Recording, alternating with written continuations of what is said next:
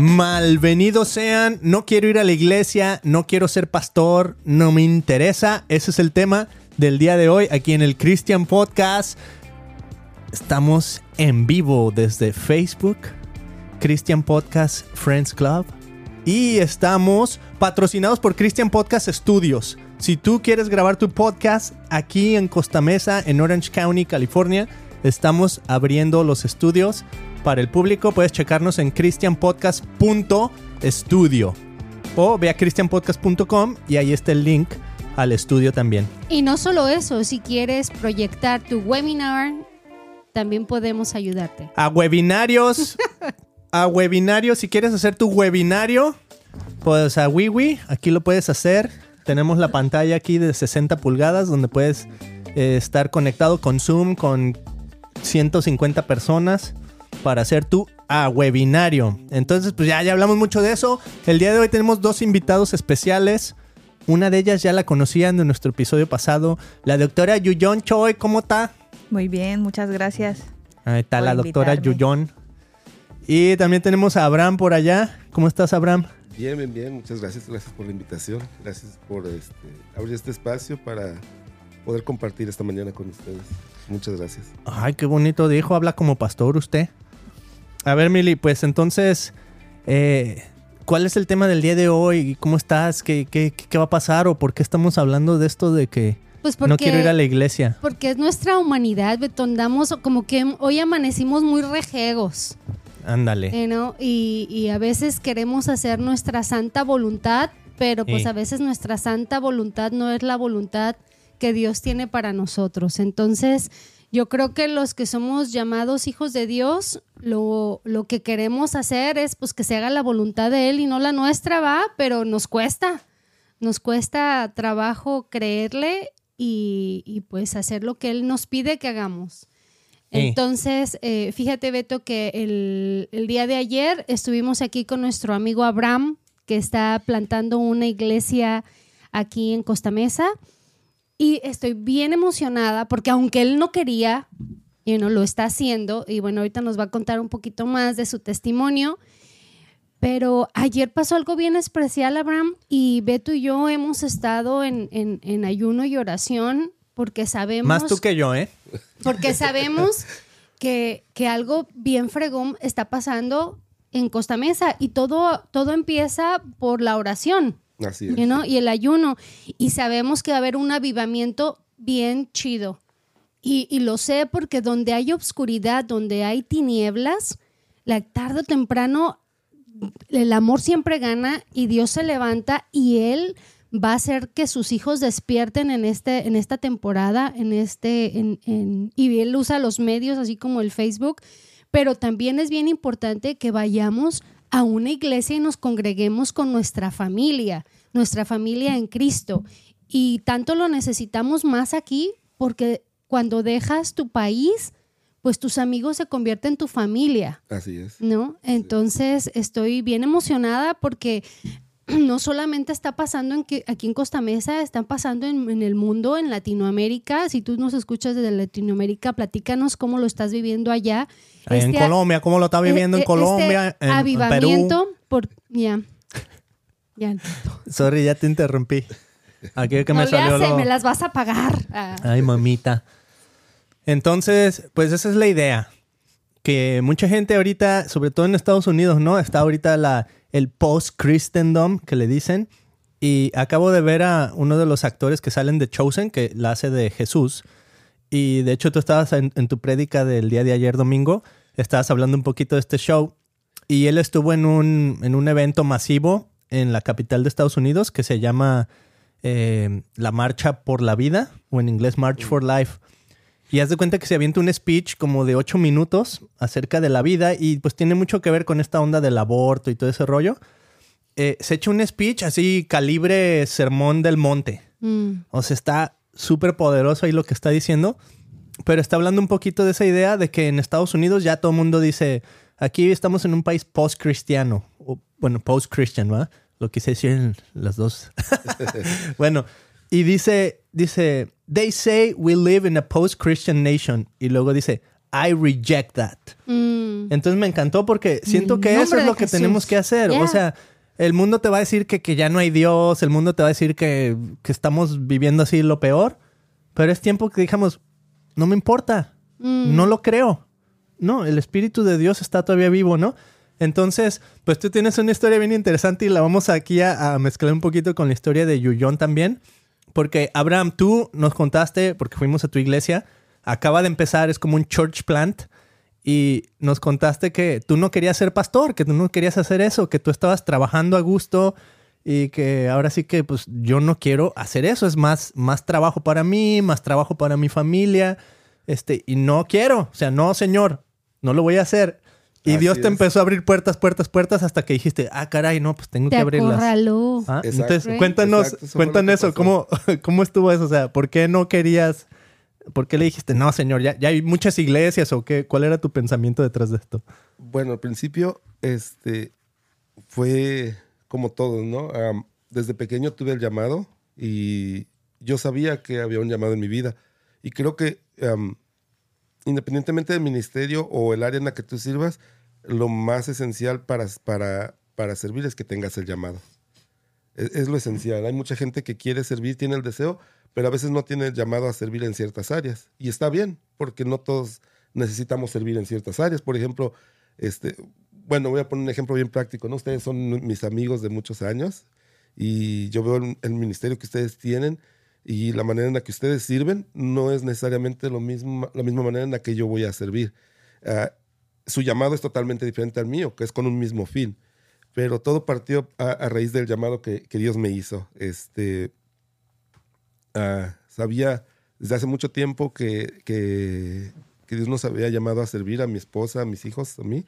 Y solo estuvimos esperando el tiempo, pero cuando llegó el tiempo, cuando se nos presentaron algunos proyectos, eh, empezamos a trabajar con ellos y por alguna razón, pues no, no, se, no se concretaban, no se concretaban. Y yo entiendo que muchas veces este, el, el hombre puede pensar y planear una cosa, pero Dios sabe el momento, la hora y, y sus planes son perfectos y son los más correctos. Nosotros nos podemos equivocar, nosotros podemos acelerar ciertas cosas. Y una de las cosas que yo siempre he tenido cuidado es que dejar que Dios se encargue de acomodar todas las cosas. Cuando, cuando nos presentaron algunos proyectos, pues llegó la pandemia. Y con la pandemia llegaron las excusas, ¿no?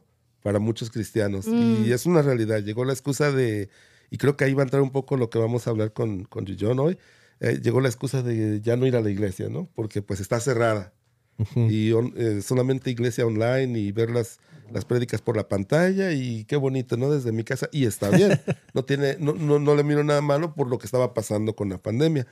Pero muchos este, lo utilizamos como una excusa y me incluyo yo, ¿no? Porque a raíz de, de la pandemia dijimos, bueno, pues este, esto de plantar una iglesia, pues ya no se dio ahorita y, y qué bueno, ¿no? Mi parte humana decía, pues qué bueno, me voy a seguir Ya la enfocando. hice. Me salvé. Sí, me voy a seguir enfocando en mi trabajo este, y, y voy a seguir trabajando. Que yo pensé que durante la pandemia también el, el trabajo se me iba a parar. Y fue cuando más, más ocupado estuve Wow. durante la pandemia. Entonces, parecía que todo iba bien. Y eh, una ocasión recibí, recibí un mensaje de texto del pastor que, que nos estaba capacitando para plantar la iglesia, para preguntarme cómo me iba con, con los proyectos que habíamos, que habíamos este, planteado. Y no le respondí el mensaje como en tres meses, Wow. porque no quería yo continuar. Eh, Eso se tenía- llama ghosting. Exacto, exacto. Eso fue lo que hice. Eso fue lo que hice. Se ghosting al pastor y no le respondí, guardé su- el mensaje se quedó ahí.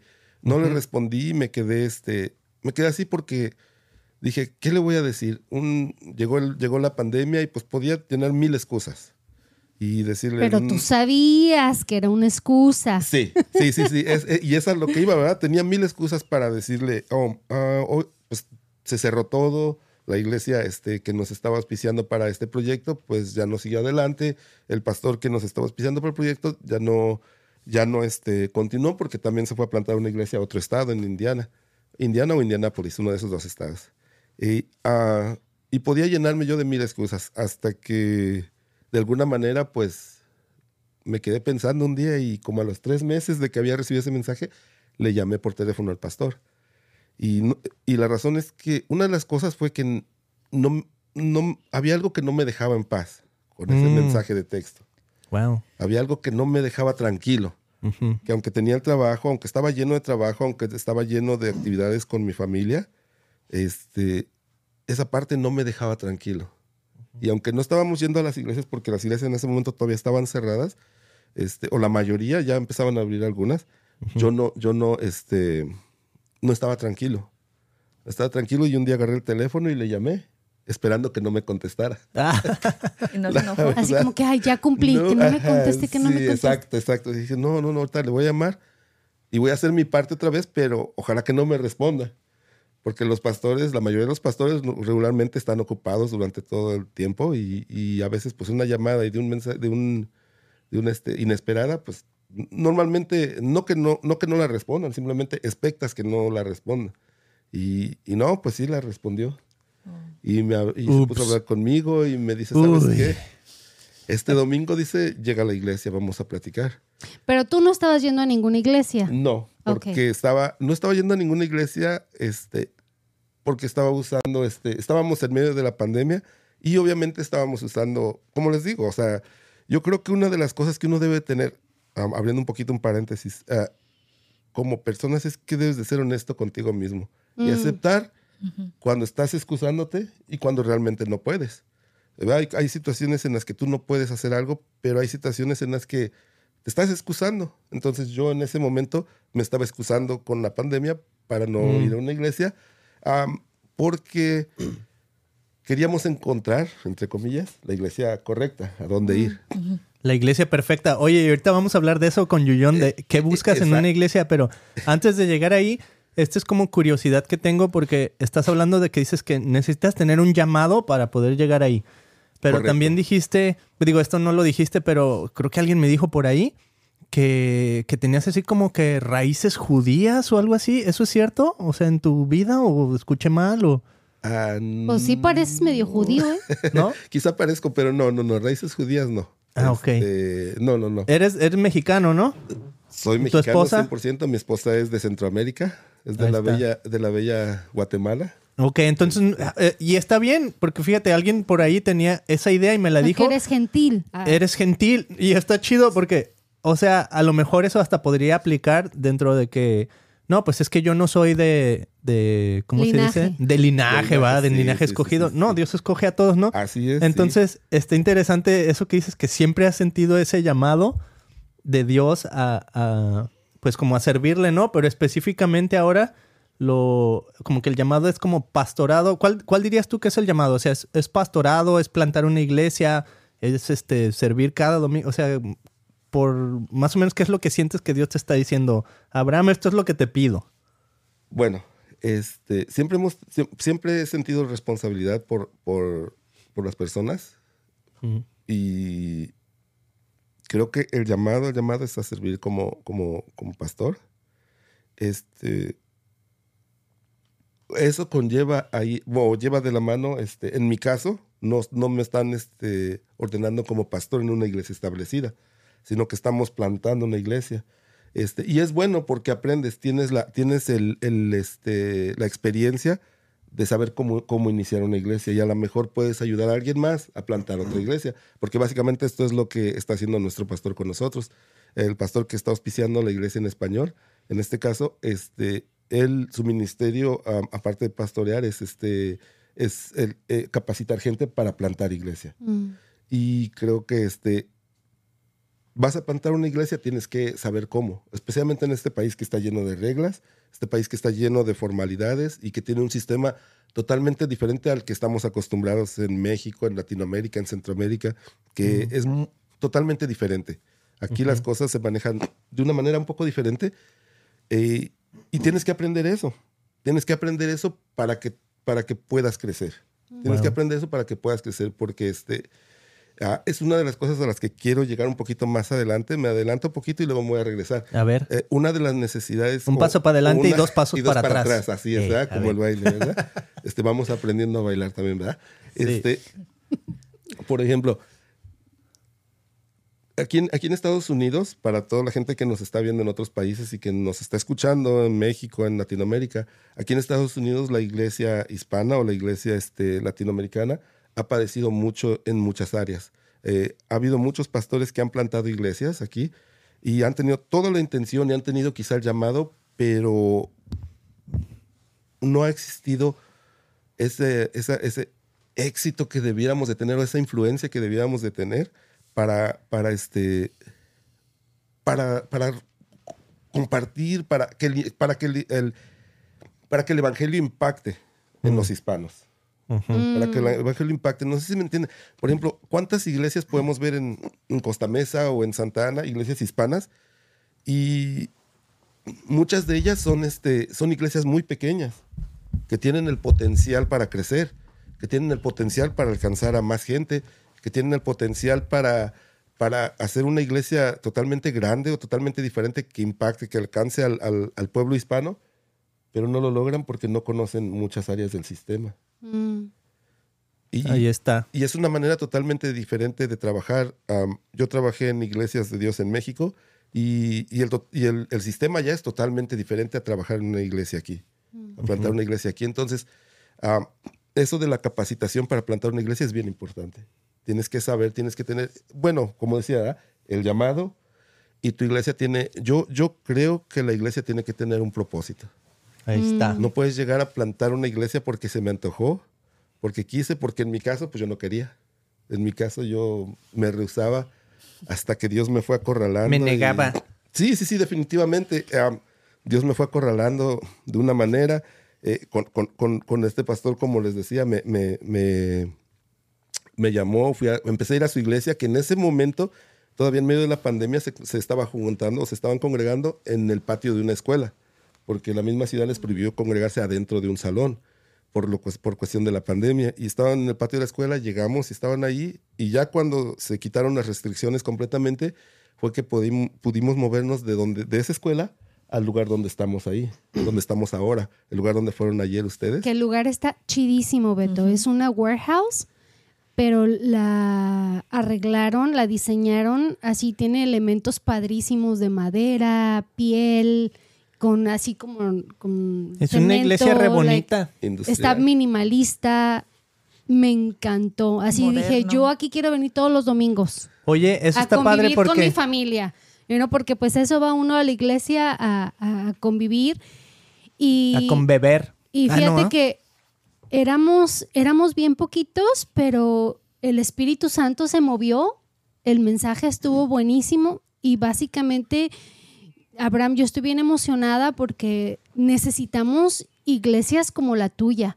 Adiós, Y no, gracias. sí, la verdad, o sea, un lugar donde puedas ir y desahogarte y a dejar tu humanidad y, y decir, sabes que Jesús sí te necesito, te necesito hoy aquí en mí y, y- y no he cambiado, soy la misma persona, pero siento tu amor, siento tu deseo de tu parte de amarme, de abrazarme, independientemente de quién soy y qué hice en mi pasado.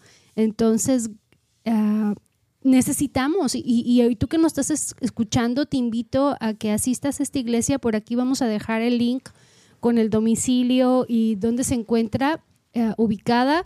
Estás aquí en Costa Mesa, Así Santa es. Ana o a sus alrededores, pues ¿por qué no? Ah, qué delicioso, qué delicioso you know, poder ir y, y alabar a Cristo y conocerlo más, you know, y venir y, y- Y había unas donas muy ricas también. el café delicioso. Eso, eso eh, va a la siguiente pregunta. ¿Qué buscamos en una iglesia? Porque, por ejemplo, tú estás diciendo que el edificio está padre. A mí eso me mueve mucho porque yo soy totalmente así. O sea, quiero estar en un lugar que me sienta a gusto físicamente, ¿no? Pero también entiendo, por ejemplo, o sea, en, en México me tocó irme a muchas iglesias donde no se trata de eso para nada. ¿no? Exacto, Entonces sí. nos podemos también ir del otro lado y decir, no, pues es que no está a gusto, el aire acondicionado no estaba funcionando, hacía calor. Y dices, bueno, pues es que tampoco eso es necesario para seguir a Cristo. Hay muchas iglesias en el mundo que no tienen nada, de eso sí. y aman y siguen a Jesús, ¿no? Entonces, pero por el otro lado, sí es como que, bueno, pues estamos en Estados Unidos y sí hay todo eso que está a gusto el lugar, está bonito, se ve padre. Eh, no está mal, ¿no? Pero pienso que buscar un balance. Entonces, vámonos con Yuyon. Yo quiero preguntarle a Yuyon, ¿cómo se sintió Yuyon este, viniendo a esta iglesia y tú viniendo de México y de China vienes, ¿no? También. No, no es de cierto. Corea. de Japón. Eh, de Japón. No, vienes de México, pero tú también tienes como esa experiencia pues de haber visitado muchas iglesias y hasta de haberte sentido así como de que, ah, ya estoy enfadada de tanta iglesia aquí, tanta iglesia allá. Eh, o sea, sigues a Dios y buscas a Dios, pero también como que esa, el cruzar esa barrera y decir, ya me enfadé de tanta iglesia, ¿no? Eh, ¿qué, qué te pareció haber experimentado la, la iglesia donde ahora Abraham es pastor? Eh, no sé, lo, lo bueno, lo malo, lo que te llama la atención, lo que te inspira. Mm, bueno, yo creo que eh, sí, en, yo conozco muchas iglesias, pero en especial pues las mexicanas, porque pues crecí allá, ¿no? Entonces he ido a muchas iglesias desde muy chica y pues sí logro ver muchas cosas, ¿no? Y yo creo que en general, obviamente va a ser subjetivo para cada persona lo que busca en una iglesia. Me imagino que unos quieren como desarrollar algún ministerio. Algunas personas pues van a querer como influenciarse, ¿no? Tener más amistades cristianas. Pero bueno, yo creo que a lo que yo he visto y en mi, en mi propio punto de vista, yo creo que lo que más uno busca en una iglesia es a Dios, ¿no? pero, o sea, que es Dios, es amor. Entonces, pienso que las personas lo que más necesitamos y por lo que queremos ir a una iglesia es tener contacto con Dios, pero para sentir su amor, porque tenemos necesidad, ¿no? De amor. Y pues ayer cuando fui a su iglesia, pues en primera, pues no me lo esperaba, porque pues por afuera se ve como pues, cualquier otro edificio, ¿no? Una bodega, no lo sé. Y entré y, ay, bueno, yo soy una persona muy visual y pues sí vi toda la estética y está muy bonito. La verdad se me hizo muy, muy, muy bonito. Se sale de mi patrón de lo normal porque pues crecí en México, entonces pues sí al principio dije, ay, esto es una iglesia o es un café o qué es, no sé. Algo me van a vender. Ajá. Hasta los baños así se me hicieron muy bonitos. Pero este se me hizo una experiencia muy, muy bonita. Me siento muy agradecida de haber ido ayer a su iglesia porque pues yo no, o sea, yo después de la iglesia quería ir pues a hacer mis cosas, ¿no? Y Mili me decía, no, vamos, vamos. Y yo, bueno, ok, vamos. Y fui y, ay, yo sentía que Dios quería que yo fuera mm. ayer. Y yo sentía, yo la verdad sentía que Dios ahí me, me habló ayer. Mm. Y lo que pude yo como sentir es de que esto que está pasando en su vida y este llamado es la voluntad de Dios. Sí. Hermano pastor, dile. Hermano pastor. Eso. Y pienso que este usted sí va lo va a hacer bien. Lo va a hacer bien porque usted tiene una forma muy especial de hablar a las personas con mucho respeto, con mucho cuidado, pero también con mucho amor. Entonces, mm. sí. ¿Y sabes qué me impactó? Y así hasta quisiera llorar otra vez, así dijo, esa una persona por esa una persona que llegó a la iglesia, estamos aquí parados, ¿no? Y, es amiga de, ellos, dice, esta persona no ha fallado todos los domingos. Y gracias a esta una persona, aquí vamos a seguir. Entonces yo dije, wow, Dios es bien precioso, bien hermoso, porque pues no, no nomás estaba ella, estaba yo ahí también. Pero digo, Dios, tú eres tan, tan hermoso y tan amoroso. Mira cómo la estás haciendo especial a esa una persona, ¿verdad? Porque es el tiempo de, todos, el tiempo de su familia, el tiempo de, simplemente de la iglesia que se está gastando la luz, el que está en las, en, apretando los botones, y todo para que una persona sienta el amor de Jesús así es Jesús con nosotros. ¿Qué importa todo el show que se tenga que armar? Esa una persona vale tanto para Jesús, valemos tanto para Él. Así so beautiful. Sí, sí, sí, así es. De hecho, este, bueno, tocando un poco lo que decían, y este, creo que en este caso, para los, los que nos están escuchando, hablando del lugar, la razón por la que estamos haciendo mucho énfasis en el lugar es porque em, compartiendo, yo sé que ustedes ya lo saben, pero compartiendo a la gente que nos escucha, es que ese lugar, este, para una iglesia que apenas comienza, para una iglesia que apenas está empezando, que no tiene muchos miembros. Que los No, es que esa ahí- iglesia la quisieran las iglesias que ya tienen hasta 25 años. Eh, eh, Exacto, exacto, sí. e- Eso, eso es a lo que iba, ¿no? El edificio, el edificio lo pusieron, lo pusieron este, a nuestra disposición y no estamos pagando un solo dólar ni de luz, ni de renta, Sí. ni de ni de las instalaciones. No estamos pagando absolutamente nada. y, y, y ahí quiero conectarme un poco, ¿no? Con cómo Dios me, me encerró, cómo Dios me dijo, bueno, hasta aquí. O sea, ya no hay excusas, ¿verdad? Después del llamado, después de la preparación que nos estuvo dando eh, y de la gente que ha estado con nosotros, el, el pastor lo último que dijo, bueno, este, vamos a comenzar, vamos a darle, dice, aquí está el lugar, aquí está la iglesia. No hay más excusas. O sea, y fue cuando sentí que Dios me dijo, ¿sabes qué? O sea, ¿qué otra excusa tienes para comenzar? Sí. Estás saludable, tu familia te apoya, eh, tienes amigos que te apoyan, este, Tienes el lugar. tienes el lugar Muy ahora. bonito. Ya no, ya, ¿qué, qué otra excusa? Entonces creo que por eso estábamos dándole un poquito de énfasis al lugar, porque el lugar está hecho para una iglesia mucho más grande, Mm. para una iglesia mucho más, este, mucho mejor preparada que la que tenemos, que yo sé que Dios nos va a ir dando la capacidad y, y va a ir aumentando la gente, ¿no? Él va a ir aumentando la gente porque yo no quiero sacar a nadie de ninguna de sus iglesias. Mm. Yo quiero que esta iglesia sirva aquí en el, en este caso en el condado de Orange, porque siento que Dios no solo me llamó a Costa Mesa, sino a- al condado de Orange, que es donde hay, mucha gente hispana y mucha gente que, que, que tiene su iglesia ciertamente, pero que también ha dejado de ir a la iglesia Sí. y que no encuentra un lugar. Y yo, yo, yo le pido a Dios que esa iglesia sea un instrumento para esa gente, para llenar la necesidad de alguien que no quiere ir a la iglesia, que alguien que no ha ido a la iglesia, alguien que, que, que, que necesite ser servido. Y, y fíjate que la gente ha sido bien lastimada por la iglesia. ¿Sí? Entonces se, las, se lastiman, sí. you know, tanto puede ser los miembros, los sugieres, el pastor, la esposa del pastor, ¿va? la gente, pues hay, somos humanos y va a haber Así es. conflicto a donde vayamos. Simplemente en nuestros propios hogares, con la esposa, con los hijos, hay conflicto todo el tiempo, ¿verdad? Entonces es así como ¿A que poco? superarlo. Pero el chamuco mentiroso, pues de ahí se agarra, ¿no? De decir, Sí. ya para que- yo tengo una amiga, amiga, te amo, no voy a decir nombres, pero dice, es que yo ya no le creo a los pastores. No, O sea, no que no les crea, me cuesta trabajo, fueron sus palabras, me cuesta Yuyón, trabajo ¿tú dijiste eso? someterme, no, no, No, fue yo yo, no. Dijo, me cuesta trabajo someterme a un pastor. Y no sé por qué, amiga, no sé por qué. Le digo, no, pues yo sí, sí, yo sé por qué. Porque es que no debemos poner nuestra mirada en un pastor, porque sigue siendo un humano. ¿Tú crees que a mí mi pastor no me ha lastimado? Ah, ah, no, no. Aquí no, No, me- no, no, no, nunca, nunca, nunca. Tu pastor, No, pero- tu pastor no entiende español, eso no se va a dar sí, cuenta. cierto. Ay, sí. Fiu. Ay, sí, No, sí. pues luego le van con el chisme. ah. Oye, Mili, yo quiero hacer unas playeras para, para el Christian Podcast que digan chamuco mentiroso. Ándale, esa es mi ¿A poco palabra favorita, ¿va?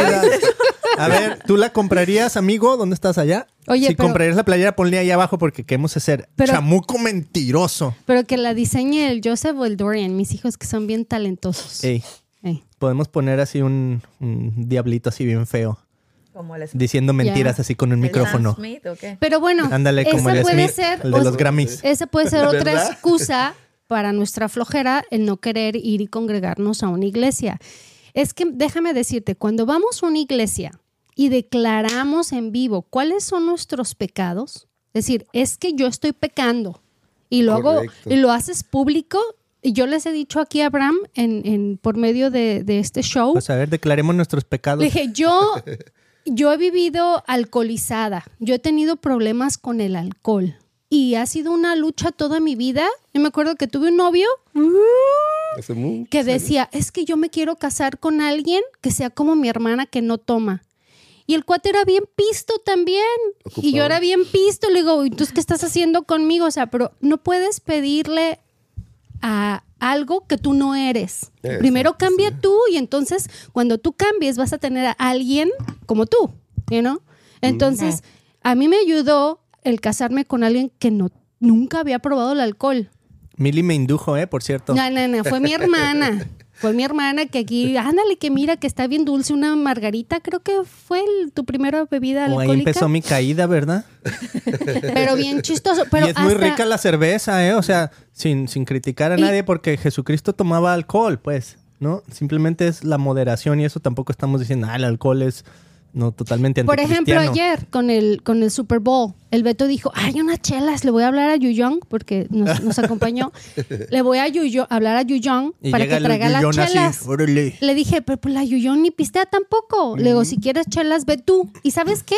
No, no traigas chelas, porque no las necesitamos. O sea, yo antes... luego engordan. Y luego engordan. Es, Yo no, yo ya lo entendí. Más que- por ahí que por otra cosa, ¿eh? que, que, el- que puede ser poison para tu organismo. Es, es echarle algo malo, o sea, no es, no es bueno. Y la gente te puede decir, ah, pero un vinito de tinto es bueno para ti, la salud. I know. Pero todo eso lo puedes adquirir en otros productos que no precisamente tenga que ser el alcohol. Pero bueno, a lo que voy es que yo ha sido una lucha toda mi vida, porque yo vengo de una familia de alcohólicos. Y no es cultural en México que todo el mundo pistea. you know, Y es, luego, sí. pues en, la, en mi religión era católica, que amo a los católicos y, y- y tuve y aprendí bastante de ellos. Eh, es algo normal, o sea, ponerte pedo no es pecado. Así es. Amén, amén. Oye, mire pero cómo... pero comemos, cometemos pecados cuando, cuando andamos acá bien entrados. Sí, como los que dicen que ya, o sea, vas a recibir, ya es que en los católicos te dan el alcohol, o sea, la... Oye, ayer, pan y vino es ayer alcohol. tomamos alcohol. Digo, esto no es jugo de uva. Esto sí era el vinito bien. Y por eso muchos cristianos utilizaban, no, no, vamos a usar el fruto de la vid. Entonces era jugo de uva, Sí. ¿no? Y no tenía alcohol. Porque sucedía que muchos que tenían así como esa inclinación de, de alcoholismo, pues iban a la iglesia y era una piedra de tropiezo el recibir la, la comunión, ¿no? Entonces ahí Sí, se sí, convierte en el, en lo opuesto de lo que debería de ser. Pero, por ejemplo, eh, y muchas iglesias latinas, este, tomas una cerveza y ya te mandan al puritito infierno, Así es, ¿no? sí, sí, Que sí. Está muy clavado eso también, porque uno no puede juzgar a la gente, Beto. Pero lo que yo les he explicado es que ese es el- en la- nuestra comunidad latina sí tenemos un problema de alcoholismo. Entonces, una persona que tiene ese problema, como yo lo tuve, no puedes tomar nomás una. A ver, pues vengan todos aquí en medio y Y salud. pisteemos a gusto. ¿Listos? Una, dos, ¡Salud! tres. ¡Salud! Ustedes no se imaginan lo que hay aquí adentro. ¡Qué buen tequilaxo! Au. Y A ver, hermano bueno, pastor. Espérate, espérate, rápido. Entonces, Síguele lo que- preguntando aquí al a hermano lo que pastor. yo iba con mi punto, que cuando uno, de, y tú me vas a desmentir, A cuando uno declara cuál es su pecado, haz de cuenta que le das una patada al chamuco, you know, y, y Dios en su poder te hace más fuerte, porque entonces no soy yo combatiendo con mi pecado, es quien vive en mí me hace Cristo. fuerte para yo decirle no al pecado, no más, you know? Entonces, ahora cuando, cuando me reúno con gente y, y a fuerzas me quieren hacer pistear, le digo, no, es que espérame, tuve problemas de alcoholismo, entonces para mí es bien fácil caer. No, y, lo hago aquí público, no, no quiere decir que jamás en mi vida voy a volver a tomar. No te lo puedo prometer. A mí el, el vino tinto se me hace tan delicioso. Acabo de probar una botella amén. de 400 dólares. Uy. Un vino que dije, ¿qué es esta cosa tan deliciosa? Calidad Jesús. Por 400 dólares. Imagínate, yo dije, ser. pues esto sí vale la pena con permisito. Y, no- y la saboreé, en serio, qué cosa tan especial. Yo, la verdad, no soy conocedora, ignoro bastante, pero pues no le vas a decir que no una copita de esa de deliciosa, va, con un buen steak al lado, why not? Wine not. Mm, delicioso. A ver, entonces, Abraham, eh, estamos diciendo que tienes un edificio chido, Así que es, eso sí. es técnicamente secundario, pero es, es muy importante también. Claro, claro, claro. Sí, sí, sí. Y que se te abrieron las puertas en este lugar para decir, mira, úsalo, o sea, el sueño de, de cualquier De pastor que cualquier quisiera pastor, plantar sí, una iglesia. Exacto, exacto. ¿No? Porque una de las cosas más difíciles cuando estás plantando una iglesia es el lugar, obviamente. Mm. A veces se empieza en una casa, en un garage, aquí en Estados Unidos, ¿verdad? Donde estacionamos los autos. A veces se empieza ahí. eh, a veces se, se empieza en una bodeguita. Y en nuestro caso, pues, eh, vuelvo a repetir, ¿no? Como que Dios me dijo, ok, ya estuvo de excusas, aquí está el lugar, si eso es lo último que necesitabas, eh, casi casi sentí que Dios me estaba diciendo, no tienes vergüenza si no empiezas. no tienes La vergüenza. nieve. Sí. Eso la- está bueno. Sí, sí. Ándale. Entonces, entonces, este, fue que ya decidimos, este, con el pastor, ¿sabes qué? Pues vamos a comenzar. Um, yo, yo sabía que en algún momento se tenía que dar. Yo lo sabía porque el llamado siempre estuvo ahí y um, la preparación que tuve por años, años, no solamente fue algo como que nada más fueron años donde en algún momento estuve este, sirviendo en una iglesia, porque pues todo, todo, to- to- todo en lo que participas en la iglesia, desde servir, desde ser voluntario, hasta capacitarte en un este, instituto bíblico o, o, este, o capacitarte para plantar una iglesia, todo es parte de la preparación que, Dios, que Dios tiene para tu llamado. Entonces yo en algunas etapas de mi juventud serví en iglesias, como les decía, en México serví en iglesias de Dios y llegué a ser líder de jóvenes, llegué a trabajar con evangelismo, entonces yo no entendía el propósito de, de hacerlo, pero, pero este, de ahí, cuando llegué aquí a los Estados Unidos, este, en las iglesias que trabajé, siempre traté de ser voluntario, de servir de una u otra manera, este, pasé por un instituto bíblico algún tiempo y, y lo último pues, fue la capacitación para plantar iglesia, que no tiene nada que ver, y les vuelvo a, decir- a repetir, no tiene nada que ver con un instituto bíblico. O sea, y es ahí donde la parte, ah, como hispanos, se nos dificulta, porque cuando llegas aquí te encuentras con la barrera de la cultura, te encuentras con la barrera de- de- del idioma, te encuentras con la barrera de los Sí, está recursos. cañón. O sea, llegas y, y- y- y te vuelvo a repetir, ¿no? En México, mi mamá eh, ayudó a plantar una iglesia en México y yo recuerdo que con palos y con lámina de cartón este, se levantó un lugar y ahí empezó una iglesia, una iglesia que todavía a la fecha está viva, la iglesia todavía existe. Aquí levantamos altar aquí, grande. hermanos. Exacto. Y pum. Pero aquí tú no puedes hacer eso. Aquí tú sabes que la ciudad te encuentra eh, reuniéndote en un garage y te pueden cerrar el garage. te sacan, te- no te lo permiten. Cuando digo la ciudad me refiero a, este, al- al- a la autoridad. Sí, que- que va- cualquier que tipo va- de- Que, va, este, que está vigilando, ¿no? Que se dan cuenta que, que por ciertas razones no te puedes reunir en cualquier Ni en lugar. un parque, siquiera. Ni en- ajá, ni en un Más parque, de 10 entonces- personas necesitas un permiso especial y ay sí, es mucha Oye, son como los regulación. fariseos, Entonces, ¿no? Cuando Los romanos aquí, híjole, nos encontramos con todas esas barreras. La barrera de la cultura, la barrera del, del idioma, la barrera del- de, los recursos. Y pues cuando, en, en nuestro caso, cuando nos dimos cuenta que teníamos todo eso, te vuelvo a repetir, híjole, ya, ya, ya no. Mm. Ya no, ya, ya no. Le decía yo una vez en una plática a mi esposa porque me decía, ¿cómo le vamos a hacer para abrir la iglesia? Le digo, como sea que le vamos a hacer, nosotros tenemos que hacer nuestra parte y Dios se va a encargar de hacer su parte. Esa es la parte Y- favorita. Y, y- y- y es difícil, humanamente hablando, es difícil confiar en Dios. Sí. Yo no sé si a ustedes les pasa. A Oh, mí me pasa. Es bien difícil. A yo- yo no. Tu, human- tu, tu humanidad, tu humanidad te dice, te emocionas, ¿no? Y te- tu parte humana dice, ok, vamos a abrir una iglesia y esto y aquello. Y eso que, les voy a ser sinceros, a mí no me gusta el protagonismo. No me gusta este.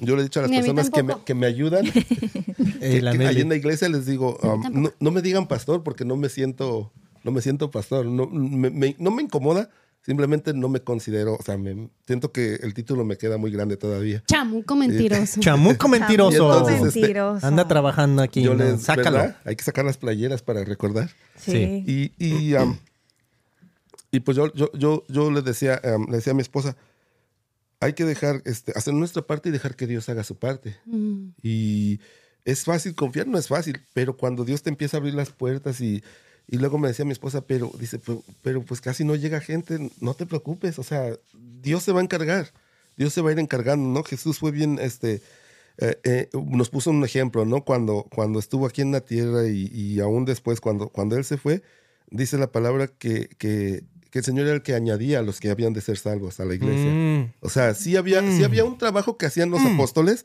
No era que, que los apóstoles se quedaron sentados sin hacer nada después de que Jesús se fue. Sí había un trabajo que ellos hicieron, pero la otra parte que no puedes hacer humanamente hablando, Dios la hace. Y, es- y- Come on, Jesus. y esa es la parte, esa es la parte difícil como seres humanos que tenemos que creer. Sí. Y nos cuesta creerla. Yo no sé si soy el único, eh, ¿verdad? Mm, Pero sí. nos cuesta creer Sí. a veces o confiar al 100% en lo que Dios está haciendo. Y, y, y- y esa es la parte con la que todos batallamos. Como que Yuyón este- quiere decir algo. A ver, John. Ay, no. Sí, te ve así como que, ajá, ajá. Así, sácalo, ándale, sácalo. Es que. Es Dale que una patada yo- al chamuco mentiroso. Yo que ya A la ver. conozco un poco, Beto, y de su historia y de su pasado, eh, ha sido media renegadilla la muchacha también, por eso se identifica con Sí, Abraham, porque, completamente. porque, porque esta chamaca es así como que, ay no, es you, me estás preguntando y me estás diciendo que haga esto y yo no lo quiero hacer, ¿no? Entonces, ella puede discernir quién le está hablando y a veces, pues ella quiere hacer su santa voluntad, ¿va? Pero sabe que no es la voluntad de Dios y se ha metido en unas que luego para salir de esas le ha costado. A ver, cuéntanos Pero no una, creo- Yuyón. No creo que no- a todos nos pasa, pues, pero yo porque la conozco está así de, sí, sí, sí, cierto. Ah, pues es que, o sea, bueno, yo lo pensaba pues hablar ya cuando pues acabara esto, ¿ah? Pero pues, este, así pues lo escucho y pues, ay, yo digo, ay, no soy la única, qué bueno. O bueno, o qué malo, no sé.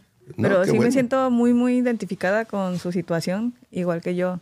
Porque, pues así, en primera, cuando ayer usted comentaba que pues ni quería estar aquí, Mm, no es de que no quiera estar aquí, Sí, sí, sí. pero pues yo me quería quedar en Guadalajara. Mm, Pero, pues sí, o sea, como que sentía que pues Dios me decía, no, o sea, vente. Y yo, Mm. "Ah", no, pues no quería, pero pues ya, estoy aquí. Y también igual así me acorraló, me acorraló en Guadalajara, así ya, Hasta que no te tenía nada ya que hacer ahí. Y así, pues ya me vine aquí, así como un grano, ¿no? Cuando ya está como por explotar, Cierto. de que ya no hay más, pues así me tuve que venir, ¿no? Y pues lo entiendo mucho de que, ay, pues de que no quiere ser pastor, ¿no? Y pues yo siento también que Dios me dice que haga algo y pues yo no quiero, la verdad, porque se me hace difícil. O sea, yo estudié medicina en México, soy médico, soy médico general y pues ya hay muchos, ya son muchos años que Dios me dice que pues haga ciertos exámenes para revalidar mi carrera aquí y hacer una especialidad aquí. Mm, ¿Qué especialidad? Ni sé cuál. Pero, y ni quiero escoger porque al rato me va a decir, no, fíjate que ese no. O sea, por eso ni quiero ni pensar en eso. Pero está difícil. Esos exámenes son difíciles. Y luego aparte yo estudié medicina en español. Y ahora tengo que hacer, estudiar todo esto en inglés y hacerle el examen en inglés. Y pues se me hace un reto muy grande para mí. Pero pues Dios ahí está de que lo haga y que lo haga y que lo haga y que lo haga. Y así a veces hasta en el celular me llegan como shorts de YouTube relacionados con esto de los exámenes. Y, y- y luego me llegan notificaciones y así. Y siento que es Dios el que me dice, hey, hey, hazlo, hazlo, hazlo. Y ya, por todos lados así me llegan prédicas de que lo imposible, tú haz lo posible y Dios va a hacer lo imposible. Y así, y cada rato me está hablando. Y pues sí lo comprendo muchísimo, pues de que se siente como obligado. También me siento como obligada. Sí. Pero pues ya, pues veo que, este, pues es difícil. La verdad es difícil hacer la voluntad de Dios. O sea, porque es negar tu voluntad para hacer la suya. Entonces siempre va a ser una lucha porque pues somos seres humanos, ¿no? Tenemos conciencia, tenemos pues lo que queremos y cosas así. Pero bueno, ahora que pues ya inició y ya estoy viendo lo que está Dios haciendo a través de usted y veo que es algo bueno, pues me da esperanza como de, ay, pues espero que también Dios haga. Y, y esa es una, gracias por compartir un poco lo que dices, esa es una de las cosas que, que debemos de servir como ejemplo, ¿no? La iglesia. En este caso, yo comentaba ayer, la iglesia tiene que ser un lugar para servir. Y esta es una de las maneras, ¿no? Eh, compartir nuestro testimonio, ser ejemplo de que, ok, no quería hacer esto, y como esto no es que uno sea renegado, es que tu parte humana no lo quiere hacer. Tu parte humana te dice, vas a gastar recursos, vas a gastar tiempo, vas a gastar este, eh, vas a sacrificar el tiempo con tu familia quizá, el tiempo con amigos, tu propio tiempo o, o no sé, son muchas cosas. A las que Pienso también... puede ser miedos también. El, el miedo, sí, el miedo, eh, bueno, en mi caso también hasta el miedo a fracasar, ¿no? De Sí. decir, híjole, y si lo intento y no es, de, no es mío y si yo lo- no lo quiero hacer, pero, pero eh, esa, esa esencia del llamado no te deja en paz, no Mm. te suelta, no te suelta y, va, y te, te lleva, vas, vas a todos lados con él, con esa esencia, con ese llamado. esa- Oye, la, la palabra es bien clara. Si sabes hacer lo bueno y no lo haces, Ya, ya, ya te, es pecado. Sí, exacto, exacto. entonces, pues qué friega, ¿va? Porque sabemos hacer lo bueno y no todo el tiempo lo queremos hacer. La- ¿no? la- y una de las razones por la que no lo queremos hacer es porque, am, desafortunadamente, en el caso de Estados Unidos, en este país, nuestra cultura o la cultura de aquí nos enseña que lo más valioso y lo más importante somos nosotros. Nuestro tiempo, nuestra satisfacción. El nuestro- selfie. Sí, sí, sí. O sea, todo es acerca de mí. Mi, mi, mi, mi. De que tengo que estar a gusto. To- Si miran hasta los comerciales en la televisión, cualquier comercial, no estoy hablando de programas, sino de comerciales, muchos de ellos hablan acerca de Tu la, tu bienestar. satisfacción, tu bienestar, cómo debes de tú estar, cómo Sí. debes. Entonces, si tú te dejas envolver por esa cultura, te vuelves egoísta. Sí. Y, y- y cuando digo te vuelves egoísta, no solo hasta con tu familia a veces, sino co- con, Dios mismo. Y en este caso, con tu llamado. Dices, híjole, voy a servir, pero voy a sacrificar mi tiempo. Voy a sacrificar mis recursos. Cuando se nos olvida que todo, Le pertenece todo a le pertenece a Dios.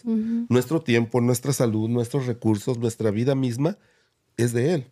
Y Él puede tomarla a la hora que Él quiera. Mm, Hoy tenemos trabajo, hoy tenemos dinero, tenemos salud, tenemos un techo y de repente mañana podemos estar afuera y no entender ni por, no que no entendamos por qué, simplemente nos pasa por esa situación para recordarnos que todo le pertenece a él. Entonces, al final de cuentas, es, es subjetivo decir que, oh, voy a sacrificar mi dinero, mis recursos, mi tiempo.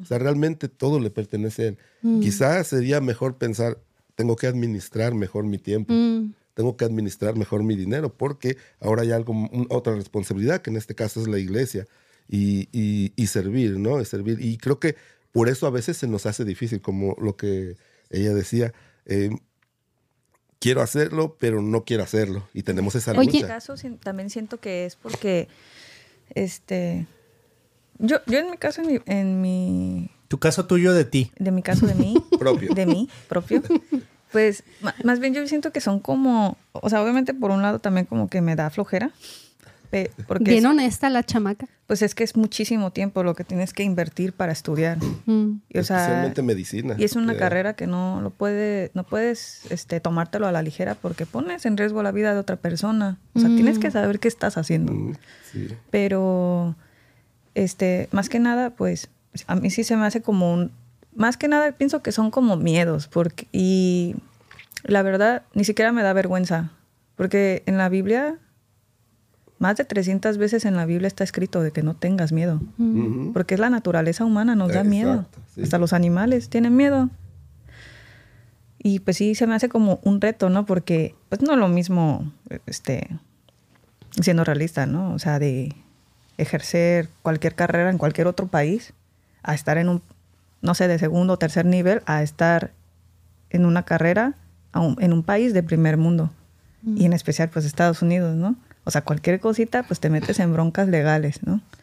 Y hay tantas reglas y todo. Y pues yo, en mi caso, pues siento que es como que, pues sí, me saca de onda de que Dios me, me hizo crecer en México y todo, y con sus estándares y con todo, y llegar y, no, pues que en Estados Unidos, y pues para mí sí se me hace como muy, muy grande, pues como es muy diferente. Miras, al, es- gi- miras al gigante enfrente de ti. sí, es muy estricto, así y todo, y todo tiene consecuencias, y yo me quedo como, ah. sí, en ese caso. Hay tabla. Sí. Si te sale mal, hay tabla. Yes. Sí, es cierto. Oye, y... Espérate, pero- a mí, eh, hoy abrí la, la Biblia y ya Ándale, a leíste lo que Biblia, dice Biblia, el Biblia. día de hoy. A A ver, ver. me lo vas a traducir porque lo tengo en español. Digo en inglés. Dice, commit your actions to the Lord and your plans will succeed. Commit your actions to the Lord and your plans will succeed. No, que lo digas en Traducido español. sería, eh, somete tus planes a Dios Ajá, y tendrás éxito. Qué fregón, ¿no? Porque fue, es, es el, el, El día de hoy. el día de hoy. día. Y es básicamente de lo que estamos hablando. Aunque Sométete. Oye, pero, ok, los quiero afirmar. Ahorita estamos aquí en programa afirmativo. Somos este faith affirming. Entonces, me gusta lo que están diciendo porque para mí eso es la fe. O sea, me va a costar trabajo y hoy ahora tengo que ir a Estados Unidos y ahora tengo que estudiar en inglés y ahora tengo que practicar, ahora tengo que abrir la iglesia y me están poniendo todo, pero pues tengo que echarle el trabajo extra y todo eso, ¿no?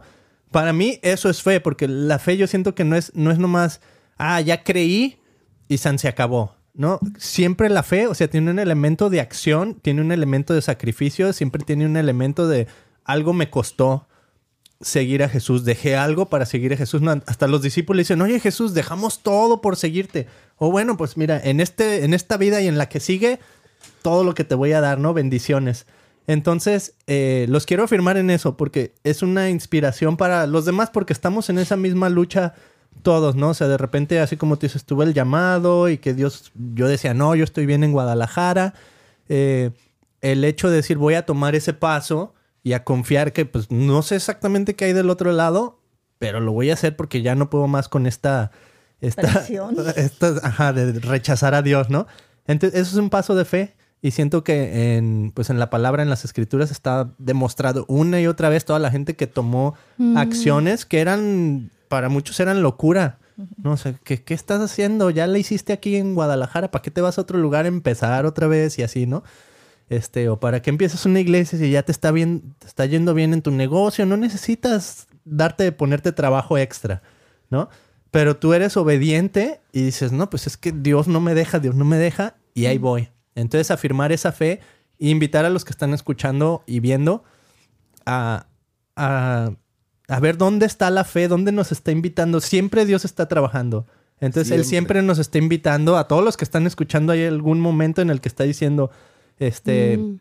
te invito a que tengas fe. Y a lo mejor para algunos la fe va a ser simplemente regresar a la iglesia. Y me encanta eso que dices, Beto, de tomar acción. Porque cuántas veces no Dios nos pide que hagamos algo, es, es mi imaginación. No, Dios no me está pidiendo nada. No le voy a llevar de comer a esa señora, ¿verdad? Y después te manda esa señora un texto de, ay, ¿cómo has estado? Estoy pensando en ti, fíjate que no tengo que comer. Yo, chin, yo sabía que le tenía que llevar comida. O sea, es un ejemplo, no es que me haya pasado, pero uh, en la vida, si Dios a veces me pide que haga cosas bien raras, ¿no? Como abrazar a la persona que está al lado mío, que ni la conozco. Y digo, ay, no Ahí donde tú estás, abraza a la persona que está al lado tuyo. Digo, pues, pues, no me nace, o sea, ¿por qué la voy a abrazar? Ni siquiera la conozco, decir que vieja loca va. Pero, me pongo bien así como que bien incómoda. Y digo, ok, pues. Y así, yo no abrazo a la persona y lo que sea. Y he tenido esa experiencia bien hermosa que al final me dice, gracias por tu sonrisa. Una vez me fui a sentar a una mesa donde no conocía yo a nadie. ¿Va? Y yo, a una mesa al lado estaba mi mejor amiga dije, chin, me voy a ver bien mal que me levante de esta mesa e irme con mi amiga. ¿Cómo voy a hacer sentir mal a esta señora, verdad?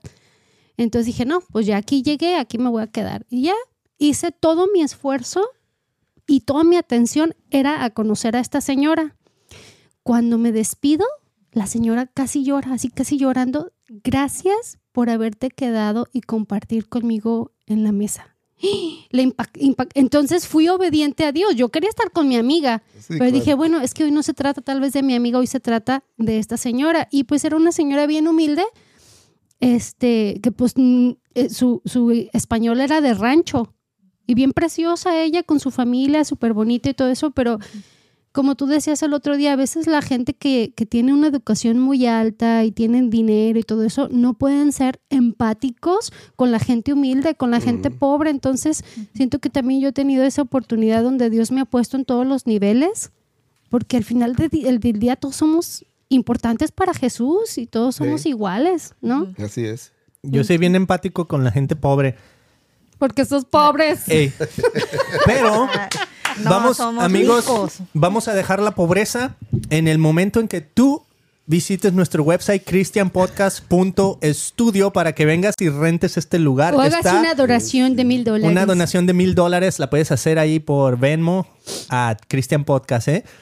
Tenemos cuatro sillas. Este lugar está equipado para hacer un podcast. Si tienes más de cuatro personas, tu podcast va a ser horrible porque más de cuatro personas está ya así todo. Ajá, está saturado psicológicamente. Ya se sabe que más de cuatro personas, la gente no sabe ni, ni quién está hablando así, ¿no? Entonces, de cuatro para abajo, este lugar está equipadísimo para que vengas. cuatro ya te interrumpen. Ah. mira, no dejan hablar. Imagínate nomás la, el... se escucharía ahí como pericos gritando, ¿no? como programa de, de, fútbol de esos que salen los comentaristas. Diarios se están interrumpiendo por lo mismo, ¿no? Entonces, está equipadísimo. Estamos aquí en Costa Mesa. Visítanos, christianpodcast.com y ahí dice estudios. Y además de eso, pues queremos que si tú estás aquí en el área de Orange County, Santana, Costa Mesa, Anaheim, Colombia, Perú, Panamá, Chicago, y vas a venir aquí a este lugar, pues que vengas y visites la iglesia de Abraham, que se llama, ¿cómo se llama Abraham? Vida y verdad. Verdad y vida. Ay, al, Al revés. revés, al revés volteado. Verdad y vida. Verdad y vida. Ajá. Verdad y vida Verdad y Community vida. Church. Dinos eh, rápidamente dónde está. eh, todavía sé que como es Church Plant, de repente no hay así como que nos reunimos todos los domingos, o sí o no, pero ¿cómo, cómo vamos a poder buscarte para poner el link? Te buscamos en Instagram, te buscamos. ¿Cómo? Que te hablen por teléfono. ¿Cuál será la mejor ¿Verdad? manera? Hay muchas maneras y no hay excusa, ¿verdad? Para comunicarnos. Está el Instagram, está el Facebook, está el Christian Podcast ahora, ¿verdad? Ahí vamos a poder estar. Am, tenemos, los, tenemos reuniones los domingos. Estamos trabajando en reunirnos todos los domingos, pero por lo menos un domingo al mes, seguro los esperamos. Este, estamos a las 12 del día, comenzamos de 12, entre 12 y 1 de la tarde. Tenemos nuestro servicio. Quien quiera venir a los servicios en inglés, ah, el servicio en inglés comienza a las 10 de la mañana. 10 de la mañana a 12 del mediodía, a 11 y media del mediodía, este, son los servicios en inglés y luego está el, el- el servicio en español, que sería el de la iglesia que estamos plantando. Estamos para servir a la comunidad hispana aquí en Orange County y quien quiera visitarnos, quien quiera venir. Está Ah. enfrente de una cervecería. Ay, no, Está. qué rico. Gracias a Dios está cerrada cada que voy. Amén. así es, sí, sí, es que es domingo. no, Porque si se antoja, es, es una... Imagínate, ahorita está frillito, pero en tiempo de calor, ahí se va a llenar. Es, Mm. Son cervezas, ah, ayúdame, Artesanales. artesanales. Y el lugar se ve bien artesanal, entonces yo ya me visualicé. Es un arte, es una cerveza arte. Ya me es. visualicé en el futuro. Dije, saliendo de ahí un día me voy a echar una chela con el Beto ahí bien sabrosa. Sí, es que ahí, ahí la estrategia es que ellos los sirven y nosotros los curamos, los recibimos para curarlos. Así es, que, así es que si llegan, se toman su cerveza y después pasan a la iglesia. Ah, bueno. Así es que no, no, no hay ningún problema, no hay este, no hay, no hay excusa, ¿no? Porque no pueden llegar, hay restaurantes, hay cafeterías, tenemos todo ahí. De hecho, en la misma iglesia. Está medio hipster. ¿no? Ajá, de hecho, en la misma Sí. iglesia, este, tenemos una barra con café. Café. Dije café, ¿eh? porque los de barra son medio raro. Pero sí tenemos este, tenemos a- ahí las instalaciones para, para servir. Y siento que Dios abrió esas instalaciones para servir. Ah, la dirección, ustedes la pueden encontrar como, si buscan Pacific Point Church, van a encontrar la dirección, pero es el 2968 Randolph Avenue en Costa Mesa, California. Súper. 2968 Randolph Avenue, Costa Mesa, California. Um, 2968 Randolph Avenue, super padre. Eh, el pastor de ustedes, ahí nomás así porque se me ocurrió a mí este, decirlo, hay una conexión interesante porque nuestro pastor aquí también, Mike, dice, oye, yo conozco a John cuando le platicamos de, Así de la sí, iglesia sí, y todo. Entonces se me hizo padre pues que, que por el lado así como digamos anglo, o sea, los pastores se conocen Se y todo y sí, hasta sí, se sí. apoyan y todo. Entonces, qué padre, ¿no? Y cuando fuimos, Qué que nos presentamos con tu pastor, dice, oye, yo conozco a Mike. Sí. Oye, No, Mike lo Decker. padre es que no es la excepción, porque lo mismo estamos haciendo nosotros. Desde que Abraham vino y nos contó lo que él estaba sintiendo en su corazón, yo me emocioné, dije, ah, yo ahí voy a estar, porque tenemos una conexión especial, como amigos, hay una química bien Ey.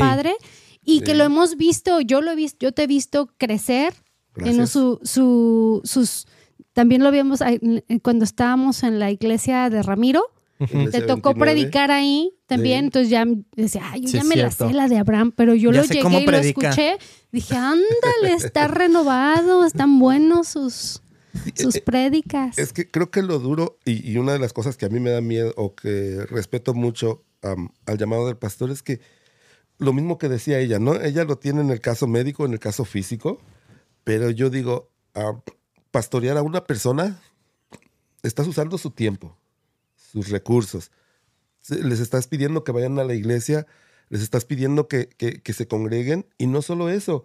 Si tú mandas un mal mensaje, si tú enseñas mal, estás jugando con su vida eterna Mm, siento que esa es la parte que a mí me da mucha responsabilidad. Decir, híjole, lo que vas a decir tienes, o sea, es mucha responsabilidad, mucha responsabilidad que, ¿cómo vas a, cómo, cómo, cómo vas a impartir lo que crees o la doctrina, o no necesariamente lo que crees, ¿no? Sino lo que la Biblia dice. ¿verdad? Lo que, lo que Dios, lo que Dios, el parámetro de Dios, por ejemplo, en el caso de, de los temas que son bien difíciles de tocar aquí, o que son sensibles para la comunidad este, cristiana, que es el aborto, que es el, el- el, eh, las, las, am, ah, el homosexualismo, todo ese tipo de cosas. Ustedes saben que aquí en este país es bien sensible tocarlo y a veces la gente se ofende cuando le hablas de eso, pero, pero ¿cuál es el parámetro de lo que Dios dice? Lo que Dios habla. Y entonces Mm. vas a decir, vas a decir, en, por ejemplo, en el caso de ella como doctor, dice, vas a cuidar a alguien o vas a curar a alguien y es tu responsabilidad, lo puedes matar. Su vida está en O sea, riesgo. está en tus manos, en ese momento está en tus manos. En este caso, en este caso es exactamente lo mismo, es un paralelo entre la vida física y la vida espiritual. Mm. Y la Sí, espiritual ¿cómo- es más ¿Cómo? grande. Que la Exacto. Y, y no, solo, no solo eso. La Biblia dice que, que los pastores van a pararse un día delante del juez y van a dar cuentas De lo que hiciste. de lo que, de- de- no solo de tu vida, sino de la vida de la gente que pastoreas. Entonces, dices, híjole, no se trata de mí, Mm. no se trata de mi carisma, no se trata de mi popularidad, se trata del, del servicio, el trabajo que, que, que vas a hacer para Dios y de, del, del cuidado de la gente, de la gente que va a estar llegando ahí. De decir, híjole, este, puede que yo sea una piedra de tropiezo en su, en su vida y en lugar de irse al, al cielo o de, o de entrar a la vida eterna, sean condenados por algo que yo dije, por algo que yo Mm. hice. Y creo que eso era lo que a- eso es lo que a mí siempre me ha detenido, me ha, me ha marcado una línea de, de que tienes que tener cuidado. O sea, esto, esto de, de ser pastor no es un juego, no es, es una responsabilidad muy grande. Y, y desafortunadamente digo, vea, este, trabajé muchos años en, en el ministerio y yo pude darme cuenta de gente que, que quería y sentía el anhelo de pastorear y, y pues tú los miras y yo lo voy a decir así, ¿verdad? A ver, Este, ay, al- mamá. Al, desnudo, como dicen por ahí, ¿verdad? El calzón quitado. No, no, no tenían el llamado. Mm. Los veías y tenían toda la intención y está bien, pero tú sabías, o sea, tú los veías y dices, pues, no, No no es lo tiene el llamado, no era lo suyo y, y se aferraban a querer ser pastores y, híjole, Como los que queremos cantar y pues no es lo nuestro. ándale. yo- Ay, mamita. Yo, por ejemplo, yo cuando estaba adolescente, pues que empezaba que a tocar la guitarra y querer, pero la- me di cuenta que la música no era lo mío. Mm. Y dije, ¿para qué le sigo por ahí si no es lo mío? No es lo mío hasta la fecha. Si me oyes cantar, te espantas. Si tocar, pues mucho menos. ¿Verdad? Este, tuve la, la- la bendición de poder ayudar, medio ayudar ahí en un grupo de alabanza en la iglesia, pero era un desastre yo. O sea, yo, yo, yo, lo la música no es lo mío. Y qué bonito es que en tu vida te des cuenta y reconozcas tus límites y decir, ok, esto sí es lo mío, esto Hasta no aquí es lo llegué. mío. Zapatero a sus e- zapatos. Exacto, exacto. Entonces, este, yo, yo, como te decía, yo miraba a gente que decía, oh, no, yo quiero ser pastor, o, o yo, o yo, yo siento que Dios me llamó para eso. O sea, no, no necesariamente, el pastorado no es necesariamente un llamado para que seas un buen servidor. O a veces confundimos y decimos, es que yo tengo el llamado por la gente. A lo mejor, a lo mejor tú vas a ministrar a la gente de una manera individual, como es tu caso. Yo te miro que tú tienes un llamado donde, donde eres sensible a la necesidad de la gente y en ese momento llegas, la abrazas, la ayudas, hablas con ella o con él y Dios te usa en esa manera. Y, y ese es tu llamado y no tienen absolutamente nada de malo. Al contrario, ese abrazo, esa palabra va a impactar la vida de esa persona para siempre. Mm. O sea, y, y no, no tiene absolutamente nada de malo. Entonces yo decía, híjole, pues este no tiene, no tiene el llamado. ¿verdad? Y no es que yo fuera un juez o que yo sí lo tuviera, simplemente lo, lo- lo echabas de ver, Mm. lo, lo mirabas y, y- Se nota leguas. Sí, sí, sí, ¿verdad? Este, nota tuvimos la leguas. experiencia de ver, de conocer a alguien que abrió una iglesia que porque él decía que era, que, que era pastor. El problema es que él estaba confundiendo el, la, que tenía la habilidad para predicar, porque tenía la habilidad para predicar, con ser pastor. Mm. Y literalmente la iglesia le duró un año. Literalmente, o sea, un año y, y se cerró, ¿verdad? Y no estoy, no quiero criticar ni hablar de nombres, simplemente compartir la, la experiencia. No, sí, vamos a hablar de nombres, pero antes de decir el nombre, chécate esto.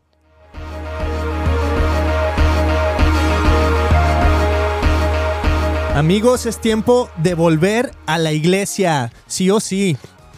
Ya, ya estuvo. Deja de estar ahí del letargo y regresa a la iglesia. Si quieres escuchar todos nuestros episodios así sin tapujos, sin ediciones, sin nada de eso, búscanos en el Christian Podcast Friends Club en Facebook, exclusivo donde tenemos el episodio así tal cual, desde que empieza hasta que termina Ra, donde Abraham nos va a decir el nombre. Ok, ¿están listos?